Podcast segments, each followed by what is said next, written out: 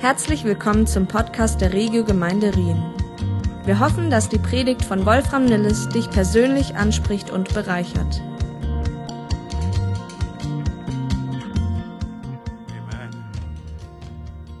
Die Woche hat mich eine Frau angemeldet, die öfter mal online äh, zugeschaltet ist und äh, die gesagt hat, boah, könnte ich irgendwie das als MP3 haben, diesen Jingle, den könnte ich irgendwie zu Hause irgendwie als Endlos, Endlosschleife irgendwie laufen lassen. Dann haben wir ihr das zugeschickt äh, und sie hat sich ganz herzlich bedankt. Äh, wenn du zuschaust, dann sei auf diesem Wege noch mal herzlich gegrüßt und äh, enjoy die Endlosschleife. Ähm, wenn das jemand von euch auch haben möchte, vielleicht auch als Telefon, äh, Klingelton, äh, da kann man, Schatzi, bist du's? I need more roots. Wir gehen gemeinsam, das ist der Jingle natürlich für unsere Predigtserie, und wir gehen gemeinsam durch den Kolosserbrief, um Gottes Strategie zu entdecken, wie unser Leben so sehr in ihm verwurzelt sein kann dass kein Sturm dieser Welt uns umhauen kann. Und ich glaube, auf dem, auf dem Hintergrund von dem, was Günther gerade gesagt hat, bekommt das auch nochmal eine ganz andere Dynamik. Es ist eines irgendwie so im Swimmingpool oder eben auf den Malediven irgendwie am, zu sagen, ah ja, ich brauche echt mehr Roots, mehr Roots, ja, so oder ob das dann einfach vielleicht dann nur eine halbe Stunde entfernt äh, irgendwo äh, unter Verfolgung und äh, äh, wir sind einfach so privilegiert und das, was wir im Moment erleben, ist nicht normal und damit meine ich jetzt mal als Ausnahme nicht äh, als Abwechslung nicht Corona, sondern was wir erleben, die Art und Weise von Freiheit, das ist überall in der Welt äh, sieht das sehr sehr anders aus und das sieht auch in der Bibel oftmals sehr anders aus in der ersten Zeit, als sich ähm, die Kirche entwickelt hat. Wir brauchen Roots, damit äh, uns kein Sturm dieser Welt umhauen kann. Und wir möchten auch Früchte hervorbringen in unserem Leben, die anderen Menschen gut tun und die Gott verherrlichen. Amen.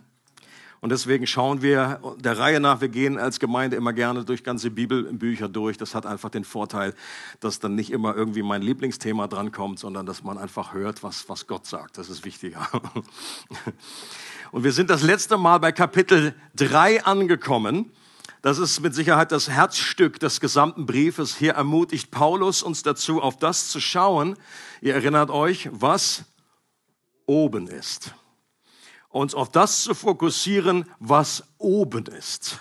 Und er meint damit nicht, dass man so eine Hans-Guck in die Luft-Haltung hat und den ganzen Tag irgendwie entrückt durch die Gegend läuft, das ist nicht gemeint, sondern er, es meint die zentralen Wahrheiten des Evangeliums dass wir uns darauf fokussieren, dass wir durch den Glauben so mit Jesus verbunden sind, dass wir in einer geheimnisvollen, aber dennoch realen Weise mit Jesus gestorben und mit Jesus begraben sind. Und dass Gott uns jetzt so behandelt und sieht, dass alle unsere Verfehlungen aus Vergangenheit, Gegenwart und Zukunft bereits komplett bezahlt sind, weil die Strafe für unsere Schuld bereits abgegolten und hinter uns liegt und damit auch die Herrschaft der Sünde beendet ist. Das ist Good News und dass wir in Christus ebenfalls äh, auferweckt wurden. Nicht nur gestorben und begraben, sondern auch auferweckt und bereits jetzt schon mit Christus auf diesem Ehrenplatz zur Rechten Gottes sitzen. Und dass Gott sich über uns genauso freut, an unserem Leben genauso wohlgefallen hat, wie er an Jesus wohlgefallen hat. Warum? Weil wir in ihm sind. Das hat nichts mit uns zu tun, sondern das hat alles mit Christus zu tun und dass das vollkommene Leben, das Jesus gelebt hat, den Sieg, den er errungen hat, auch uns angerechnet und uns gut geschrieben wurde. Und das sind diese Inhalte, die wir immer wieder uns vor Augen führen sollen, weil wir, ich wiederhole es gerne, an alle an dieser, jeder Christ leidet an dieser Krankheit, heißt Evangeliumsvergessenheit äh, oder Schwund oder Demenz oder nenne es wie du willst. Es, es äh, geht uns einfach, wir hören das und wir, aber es, es äh, rinnt uns durch die Finger wie Sand und wir müssen es immer wieder uns vergegenwärtigen. Deswegen sollen wir auf das schauen. Und das sind die himmlischen Realitäten, die, an die wir denken sollen, über die wir nachdenken, meditieren sollen, die wir nicht aus den Augen verlieren sollen und nach denen wir streben sollen, dass wir sie tiefer verstehen und verinnerlichen. Und das ist mal einerseits diese Hauptstrategie, wie Gott uns verändert. Und jetzt kommen wir von dem Text von heute, dann geht es weiter in Kapitel 3, Verse 5 bis 11. Und es geht gleich gut los. Da heißt es nämlich, tötet daher was in den verschiedenen Bereichen eures Lebens noch zu dieser Welt gehört. sexuelle Unmoral, Schamlosigkeit, ungezügelte Leidenschaft, böses Verlangen und die Habgier, die nichts anderes als Götzendienst ist. Wegen dieser Dinge bricht Gottes Zorn über die herein, die nicht bereit sind, ihm zu gehorchen. Auch ihr habt euch früher so verhalten. Euer ganzes Leben wurde von diesen Dingen bestimmt. Doch jetzt legt das alles ab. Auch Zorn, Aufbrausen, Bosheit und Verleumdung. Kein gemeines Wort darf über eure Lippen kommen. Belügt einander nicht mehr. Ihr habt doch das alte Gewand ausgezogen, den alten Menschen mit seinen Verhaltensweisen, und habt das neue Gewand angezogen, den neuen von Gott erschaffenen Menschen, der fortwährend erneuert wird, damit ihr Gott immer besser kennenlernt und seinem Bild ähnlich werdet. Was diesen neuen Menschen betrifft, spielt es keine Rolle mehr, ob jemand Grieche oder Jude ist, beschnitten oder unbeschnitten, ungebildet oder sogar unzivilisiert, Sklave oder freier Bürger. Das Einzige, was zählt, ist Christus. Er ist alles in allen. Was für ein Text, was für ein Abschnitt. Und ein wichtiges Wort in diesem, da gibt es natürlich viele wichtige, aber ein sehr wichtiges Wort in diesem Abschnitt ist das kleine und unscheinbare Wort daher. Wer hätte es gedacht? Daher oder deshalb. Warum? Weil dieses, dieser Abschnitt, man, wenn man den, nur diesen Abschnitt nimmt, dann denkt man so, meine Güte, was ist denn das jetzt hier? Ähm, dass der verbindet es mit dem vorherigen Abschnitt. Okay? Weil das so ist, weil wir einfach in diesen Realitäten, neuen Realitäten leben, sollen wir das jetzt tun. Daher und Paulus sagt, dass wir uns radikal von gewissen Gewohnheiten trennen sollen, weil sie grundsätzlich nicht mehr zu unserer neuen Lebensrealität im Glauben gehören. Dass wir diese Überreste unserer alten Natur töten sollen, weil unser gesamtes altes Leben sowieso schon mit Christus gestorben und begraben ist. Das ist nur diese innere logische Konsequenz. Dass wir Verhaltensweisen, die früher zu uns gepasst haben, ablegen sollen wie alte Kleidungsstücke weil sie vollkommen out sind und nicht mehr zu unserem neuen Leben passen. Ich meine, wer will Klamotten tragen, die völlig out sind? okay, das war eigentlich eine rhetorische Frage, nicht, dass sich meine Frau hier meldet an der Stelle. Stattdessen neue Kleider und neue Gewohnheiten sollen wir anziehen, die uns jetzt sehr gut zu Gesicht stehen und jetzt und in aller Ewigkeit in sein werden. Und es geht um einen göttlichen Kleiderwechsel, damit wir immer mehr zu dem werden, was wir bereits sind. Und deswegen habe ich dieses, diese Predigt auch genannt Gottes Garderobe. Gottes Garderobe. Wir sollen immer mehr werden zu dem, was wir schon sind. Das ist die biblische Logik, die wir überall im Neuen Testament entdecken dass der Indikativ, das ist etwas anders ausgedrückt, der Indikativ immer vor dem Imperativ kommt. Jetzt sind alle Deutschlehrer gefragt.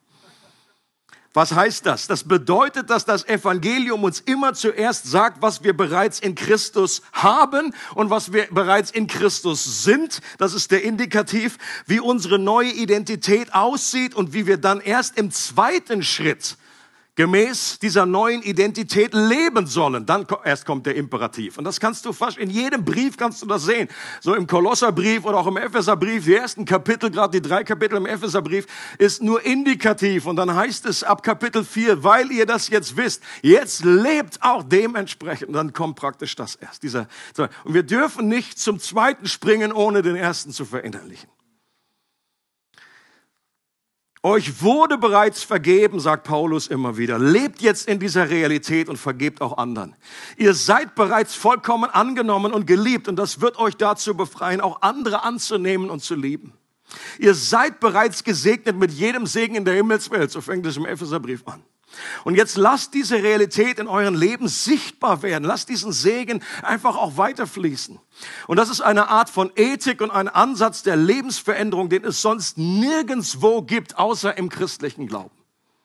Die meisten Ansätze, wie wir uns als Menschen verändern können, fallen unter die, diese Rubrik guter Rat. Und guter Rat bedeutet, dass wir in der Pflicht stehen, aus uns heraus Dinge zu verändern und zu tun. Aber das Evangelium ist kein guter Rat, sondern es ist eine gute Botschaft. Das ist etwas anderes. Bei einer frohen Botschaft geht es in allererster Linie um das, was bereits für uns durch Christus getan wurde, nicht was wir jetzt tun müssen. Das ist das damalige Verständnis von Evangelium, Evangelium. Das, das Wort, das gab es damals schon, bevor es Jesus gebraucht hat für, für das Evangelium. Wenn dann irgendwo ein Sieg errungen wurde, das, und dann kommt man und geht in verschiedene Dörfer und rein, hier, dieser Sieg wurde errungen, das war Evangelium, das war gute Botschaft und dass der zentrale Sieg bereits vollbracht wurde in Jesus, dass wir jetzt mit Gott versöhnt sind, dass die Schuld bereits vergeben wurde, dass wir bereits mit Christus gestorben und auferstanden sind, Vergangenheit, dass wir den alten Menschen mit seinen Handlungen bereits ausgezogen, den neuen Menschen unsere neue Identität in Christus bereits angezogen haben.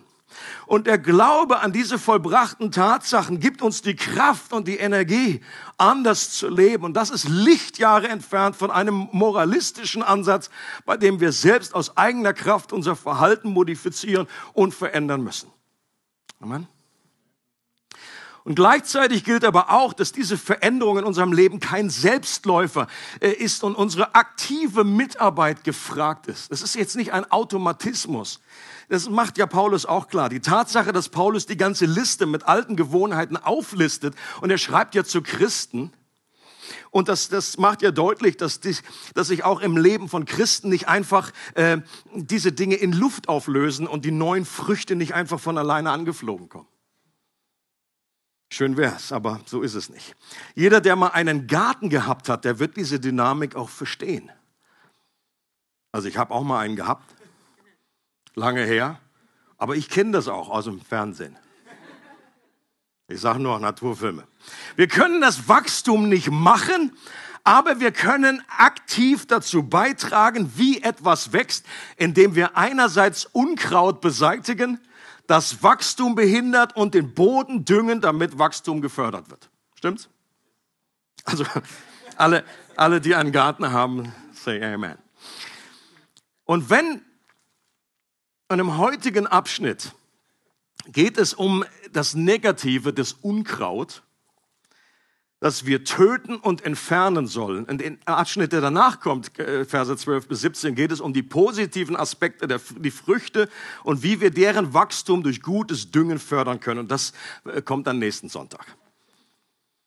Wenn Paulus hier einen so krassen Ausdruck wie töten verwendet, dann will er uns bewusst machen, wie dringlich und ernsthaft das Thema ist und dass es eine radikale Haltung dem Unkraut gegenüber braucht. Ich sage das nochmal. Wenn Paulus hier einen so krassen Ausdruck wie töten verwendet, dann will er uns bewusst machen, wie dringlich und ernsthaft das Thema ist und dass es einen radikale, äh, ein Umdenken, eine neue Haltung dem Unkraut gegenüber braucht. Eine christliche Barmherzigkeit Unkraut gegenüber ist an der Stelle nicht angebracht. Dem Unkraut gut zuzureden ist nicht angebracht. Das Unkraut nur etwas halbherzig zurückschneiden oder einfach hoffen, dass das so von alleine verschwindet, ist nicht angebracht. Angebracht ist, das Unkraut mitsamt der Wurzel auszurupfen. Das ist radikal. Radikal kommt von Wurzel, die wörtliche Bedeutung. Äh, das war tief, hey Johnny. Das lernt man einfach so im Theologiestudium. Radix ist die Wurzel und das etwas auszurupfen das ist angebracht. Ange angebracht ist jede Form von Unkrautex. Gibt es das heute noch? Auf jeden Fall welche äh, Sachen, die, die richtig umfarben, die richtig kaputt machen, die richtig zerstören. Alles, was vernichtet und, äh, und, und, und, tötet an der Stelle. Ich hoffe, dass in der Predigt das nicht an diese Stelle nur rausge rausgeschnitten wird. Warum? Weil das Unkraut unsere alten Gewohnheiten nicht unser Freund sind und unser neues Leben überwuchern und ersticken wollen. Im Römerbrief drückt Paulus dasselbe Prinzip mit etwas anderen Worten aus, aber selbe, äh, dieselbe Aussage. Römer 8, Vers 17. Denn wenn ihr nach dem Fleisch lebt, so werdet ihr sterben. Wenn ihr aber durch den Geist die Handlungen des Leibes tötet, so werdet ihr leben. Also Paulus ist tatsächlich überzeugt, dass es hier um Leben und Tod geht. Natürlich ist damit nicht gemeint, wenn wir einmal irgendwie was irgendwie im Fleisch machen, dass wir gleich tot umfallen. sondern dass es einfach wie zwei Prinzipien gibt, zwei Wege, auf denen wir uns bewegen können. Und wenn wir lange genug einfach in eine Richtung geht, dann ist das Ende von diesem einen Weg ist das Leben und das Ende von dem anderen Weg ist der Tod. Und wir dürfen an dieser Stelle kein Pazifist sein. Ob man als Christ mal grundsätzlich Pazifist sein soll oder nicht, darüber kann man streiten. Aber an dieser Stelle ist deutlich, da dürfen wir nicht pazifistisch sein. Du sollst nicht töten, gilt und damit ist natürlich äh, die Ermordung von anderen Menschen gemeint. Aber an dieser Stelle äh, gilt, du sollst töten. Und zwar all das, was dein Wachstum aufhält. Es geht um dieses Unkraut. John Owen war einer der be besten, bekanntesten Theologen Englands. Er ist aus dem 17. Jahrhundert, also schon ein bisschen ähm, älteren Datums. Und der hat über Römer 8, Vers 17 diese Stelle ein ganzes Buch geschrieben mit dem leckeren Titel The Mortification of Sin auf Deutsch von der Tötung der Sünde. Kannst du dir vorstellen, also das ist ja, wird heute noch wären ein Gassenhauer. Ja. Das wäre ein Bestseller. Wenn der beim Alpha, der würden sie gleich sofort im Schaufenster irgendwie ausstellen. Das wird weggehen wie warme Semmel. Ich sage das so ein bisschen spaßig, aber dahinter ist eigentlich, dass das nicht mehr so wahnsinnig weggeht, vom Tresen abgeräumt wird, hat vielleicht eben auch einen Grund und bedeutet, dass dieses Thema heute nicht mehr so wahnsinnig ein Schwerpunkt ist. Und zu der damaligen Zeit wurde das um einiges mehr betont. Von ihm stammt der Satz, töte die Sünde, sonst wird sie dich töten. Be killing sin or it will be killing you. Und auch Jesus selbst hat ja ähnlich drastische Sprache äh, benutzt, wenn er sagt, wenn du durch dein rechtes Auge zu Fall kommst, dann reiß es aus und wirf es weg. Es ist besser, du verlierst eins deiner Glieder, als dass du mit unversehrtem Körper in die Hölle geworfen wirst. Und wenn du durch deine rechte Hand zu Fall kommst, dann hau sie ab und wirf sie weg. Es ist besser, du verlierst eines deiner Glieder, als dass du mit unversehrtem Körper in die Hölle kommst. Auch das ist jetzt so ein Spruch, den man nicht automatisch sich so gerne irgendwie an den Kühlschrank heftet. Oder wenn man so eine Jahreslosung zieht, ich glaube, der wird vorher aussortiert. Stell dir mal vor, so Silvester kriegst du den Vers. Aber die, auch hier ist die Frage, warum, warum selektieren wir? Ist das nicht auch so eine, ist das nicht eine, eine fromme Bibelkritik? Ja, wir, wir sortieren einfach äh, Aussagen aus von Jesus, die uns irgendwie gefallen, die uns irgendwie in Kram passen und andere Sachen übergehen wir. Und natürlich redet weder Paulus noch Jesus davon, sich selbst zu verstümmeln. Ich glaube, das hat sich inzwischen umgesprochen. Ähm, das würde ja auch bei dem, was Jesus sagt, wenig Sinn ergeben, wenn wir uns ein Auge ausreißen oder eine Hand abhacken, um dann mit dem anderen Auge und der anderen Hand weiter zu sündigen. Da wäre Jesus an der Stelle kein besonders äh, weiser Lehrer, so nach dem Motto, boah, das habt ihr richtig ausgerupft hier, diese Möglichkeit. Äh, oder man macht es dann nochmal und dann, ja. Wenn die Bibel in dem Zusammenhang von unserem Fleisch oder den Gliedern, die auf der Erde sind, redet, dann meint sie nicht unseren Körper. Nochmal als deutlichen Disclaimer. Gemeint ist natürlich unsere alte Natur, sündige Taten, die sich natürlich manchmal durch unseren Körper dann eben auch ausdrücken, das ist klar. Aber eben, das sind nicht nur die Taten, das macht Jesus eben deutlich, äh, gerade in der Bergpredigt, wo er sagt, Morden, Dinge, Menschen umbringen, das fängt schon viel früher an. Das sind Dinge in unserem Herzen, in unseren äh, Vorstellungen, in unseren Wünschen unsere Neigungen und Begierden, die in unseren Herzen schon vor der Tat beginnen. Und die Liste mit Unkraut, die Paulus ausführt, ist sicherlich nicht vollständig, aber gleichzeitig sehr aufschlussreich. Ich habe es hier nochmal eingeblendet. Er sagt, sexuelle Unmoral, Schamlosigkeit, ungezügelte Leidenschaft, böses Verlangen und Habgier, die nichts anderes als Götzendienst ist. Ich glaube, die beiden aufgelisteten Kategorien sind sexuelle Sünden auf der einen Seite und Habgier das sind jetzt so die beiden zentralen Themen, obwohl viele Ausleger die Habgier auch eher auf den sexuellen Bereich beziehen. Auf jeden Fall kann man sagen, dass sich diese beiden zentralen Kategorien in 2000 Jahren nicht so wahnsinnig verschoben haben. Das ist auch heute noch, sind das diese zügellosen, wie es hier übersetzt wird, oder ausufernde, das benutze ich gerne das Wort, ausufernde sexuelle Begierde und Habsucht sind immer noch zwei zentrale Ausdrucksweisen dieses Unkrauts. Wenn du mal einen Fernseher anmachst und anschaust, was, was da läuft, dann wirst du das einfach bestätigen können. Sexuelle, ich meinte es jetzt das ganze Spektrum von, von sexuellen äh, Verirrungen, sexuelle äh, Begierde, die einfach über die Ufer getreten ist und eben Habsucht. Und das sind Dinge, die die Seelen von Menschen zerstören und echtes Leben ersticken. Und die Bezeichnung ausufernde Leidenschaft und ausuferndes Verlangen finde ich dabei sehr hilfreich. Warum? Weil die Bibel an keiner Stelle gegen Leidenschaft und Verlangen ist. Wenn dieser Fluss ich nehme gerne dieses Bild von diesem Fluss, diese, diese, diese Leidenschaft, die in unserem Leben ist. Wenn dieser Fluss innerhalb der Begrenzungen des Flussbetts fließt, dann ist das völlig im Sinne Gottes. Dann ist das etwas, was Gott selber geschaffen hat. Er hat dich und mich zu einem leidenschaftlichen Wesen erschaffen. Und das ist dummerweise gerade im Christentum irgendwie über, über Jahre, Jahrzehnte, Jahrhunderte um, untergegangen. Das sind dann oftmals Leute einfach, die sich den ist dann, die haben dann auch so ausgesehen, als hätten sie alle Leidenschaft abgetötet in sich. Und das Problem entsteht doch erst da, wo der Fluss über die Ufer tritt und Dinge zerstört und mitreißt, was wir jetzt in den letzten Wochen und Monaten eben auch erlebt haben. Wenn da Dinge einfach wegschwimmen und Zerstörung angerichtet wird, dann ist das ein gutes Bild dafür, was es bedeutet, wenn einfach Leidenschaften, Dinge, einfach äh, Begierden in unserem Leben über die Ufer treten. Und die biblische Antwort auf ein über die Ufer treten ist nicht den Fluss komplett auszutrocknen und sich alle Lust und Leidenschaft irgendwie zu verkneifen. Das war aber dummerweise oftmals so der Ansatz. So nach dem Motto, irgendwie Jutesack über den Kopf und dann äh, Augen zu und durch. Und bloß überhaupt nichts mehr angucken. Das habe ich schon öfter mal erwähnt. Ich glaube, damals im Judentum gab es wirklich dann einfach, das waren einfach die Blutenden, hießen das, besonders extreme Sekte der Pharisäer. Die Blutenden, weil die einfach, weil sie keine Frauen angucken wollten, einfach total die Augen zugemacht hatten, deswegen überall gegengelaufen sind. Deswegen hießen die die Blutenden.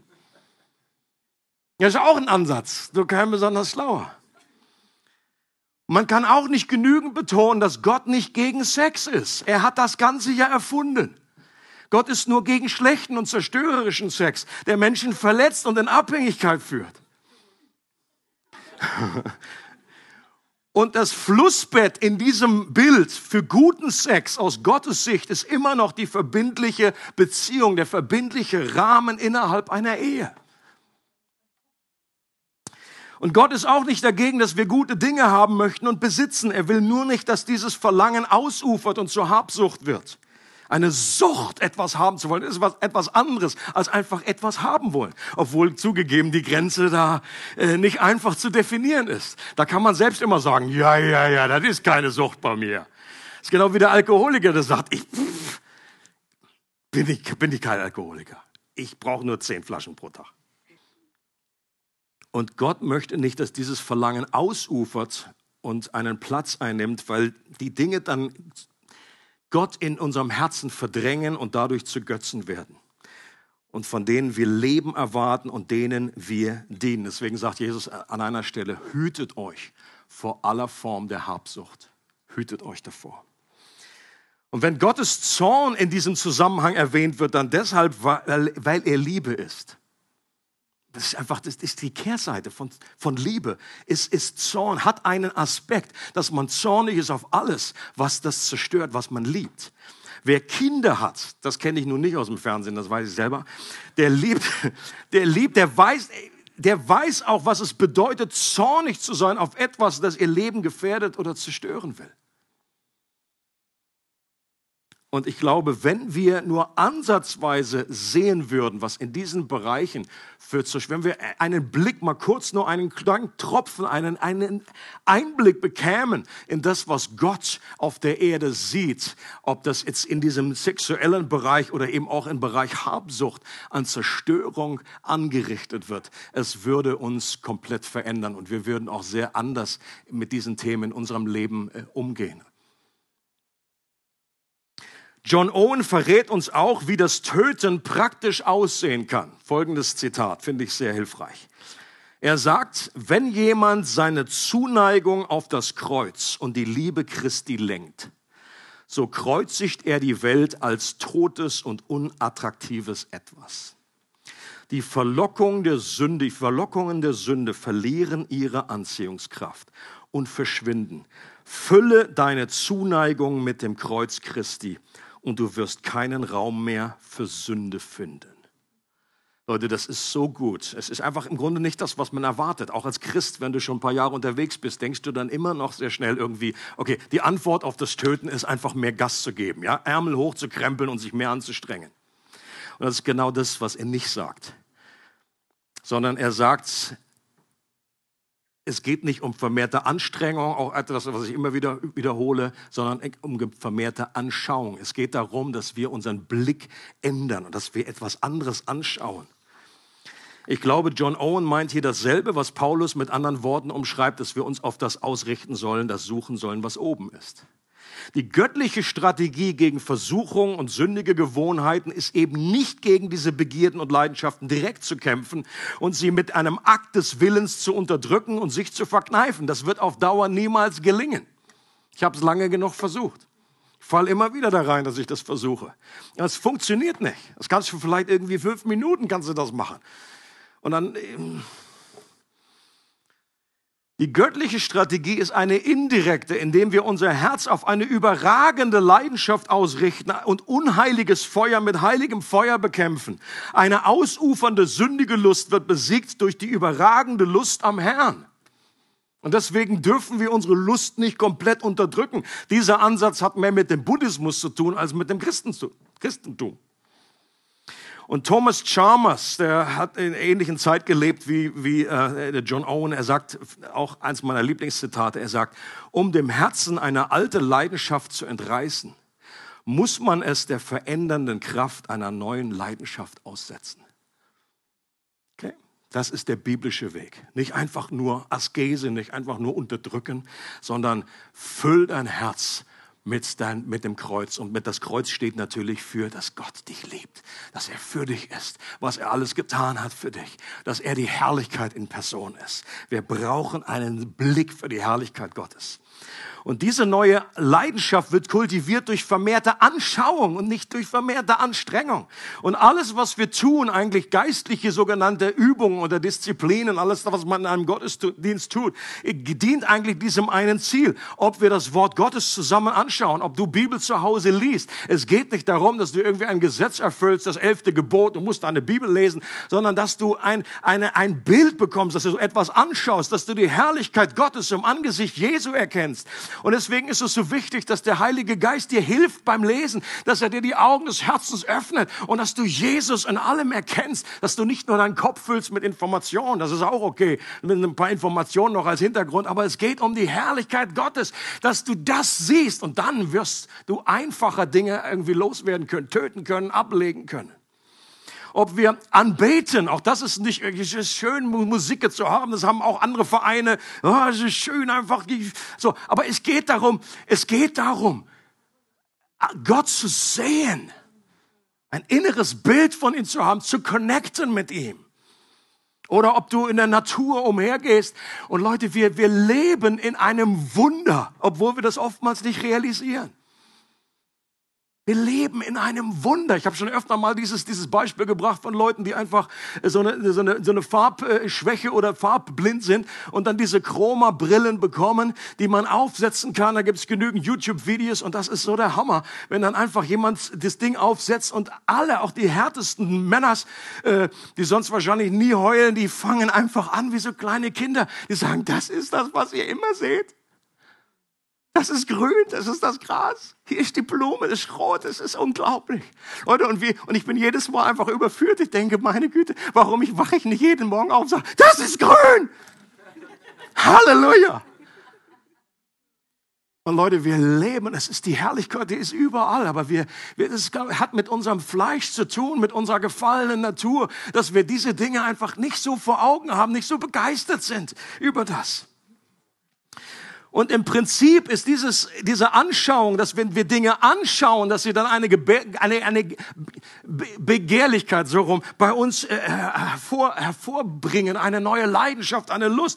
Das ist ja bei den anderen, bei den irdischen Dingen auch so. Du musst dich nicht groß anstrengen, wenn du irgendwelche pornografischen Bilder anschaust. Das hat einen direkten Effekt. Das, das löst etwas aus. right? Oder auch bei, bei Habsucht. Ich meine, die Leute, die in der Werbebranche arbeiten, die wissen das um das Prinzip manchmal besser als um mancher Christ. Dass die die etwas ständig immer vor Auge äh, führen, dass du sagst, pff, eigentlich bin ich ganz happy mit meinem Auto, aber jetzt, wenn ich das so zehnmal gesehen habe, diese Werbung, it's looking good.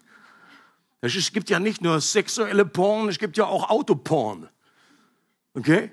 Da wird das neue Auto, das wird so, da wird erstmal nackig gemacht. Da wird erstmal der Vorhang beiseite geschoben und dann schmachtet man das Ding an. So, oh, das ist super, was ist alles für toll. Und der Unterschied, der Unterschied zwischen diesen Dingen und im, im Geiste das zu erleben ist, wenn wir die Bibel einfach so aufschlagen, dann hat das nicht so denselben direkten Effekt, wie wenn ich einfach so ein Werbeding mir anschaue, stimmt's?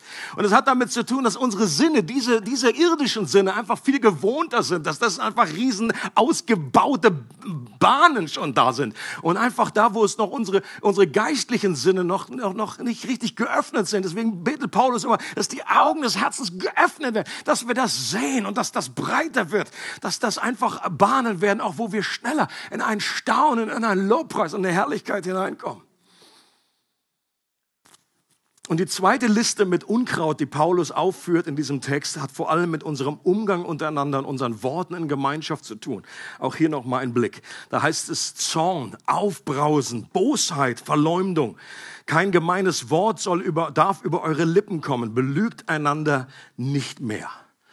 Alles unterschiedliche Ausdrucksformen von Neigungen und negativen Gewohnheiten, ähm, die vor allen Dingen durch Reden, durch unsere Worte äh, zum Ausdruck kommen und die Einheit vergiften und zerstören. Und das ist alles andere als ein Kavaliersdelikt.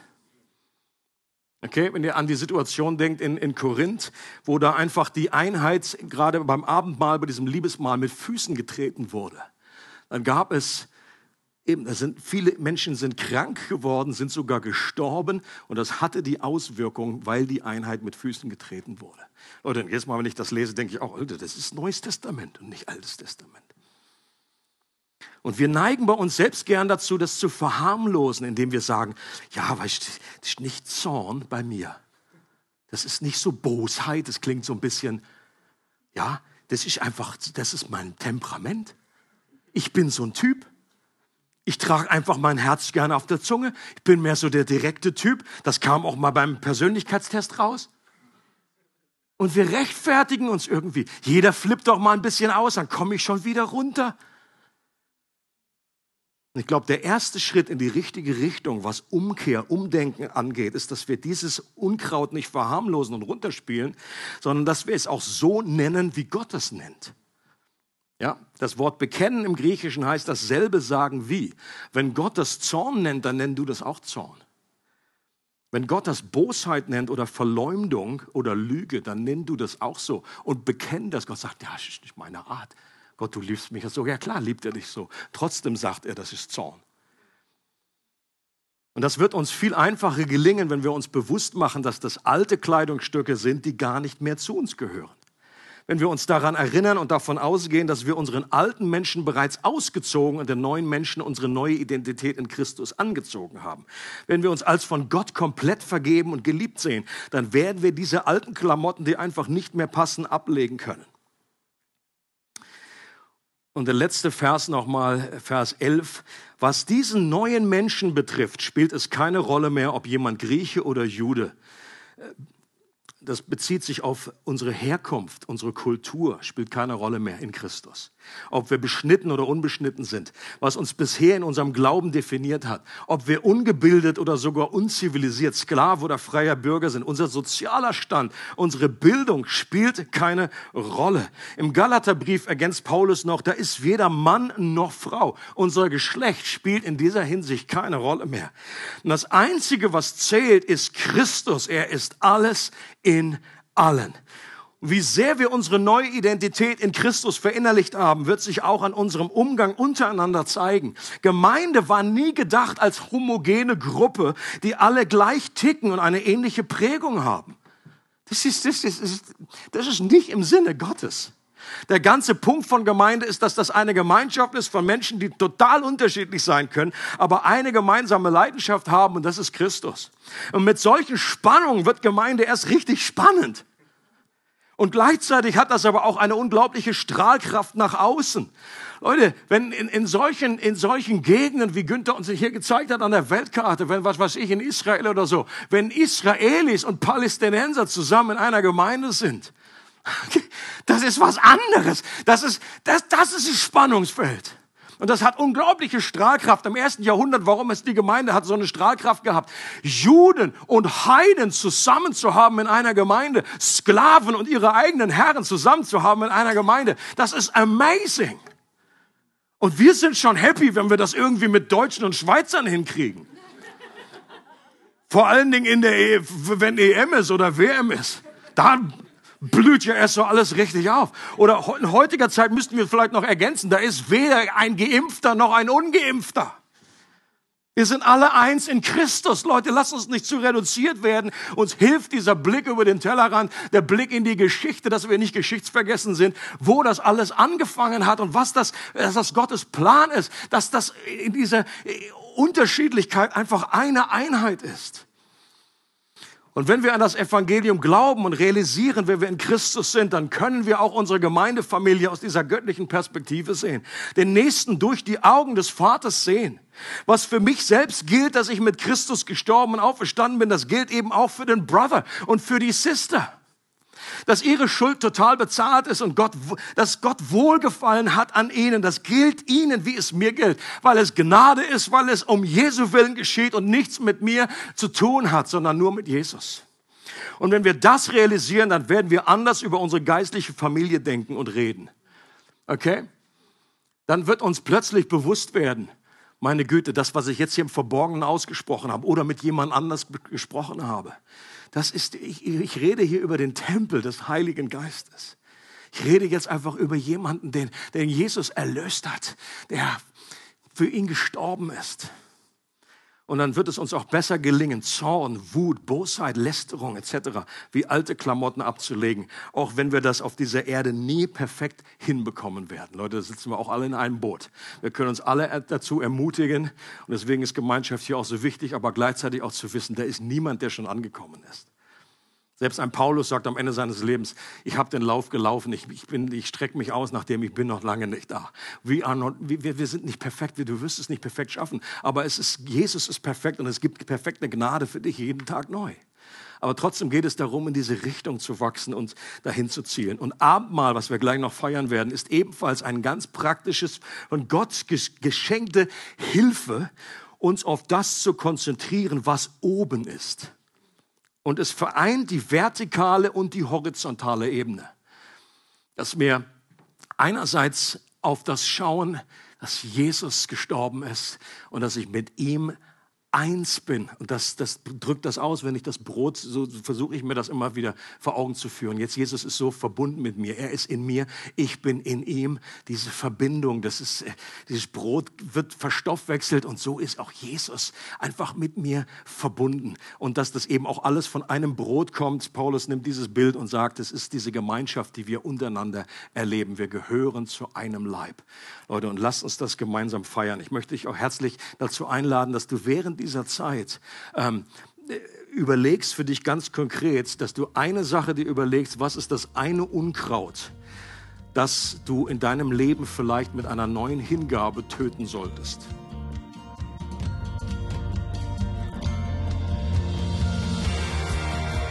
Es freut uns, dass du heute zugehört hast. Für weitere Predigten, Informationen und Events besuche unsere Gemeindewebseite www.regiogemeinde.ch.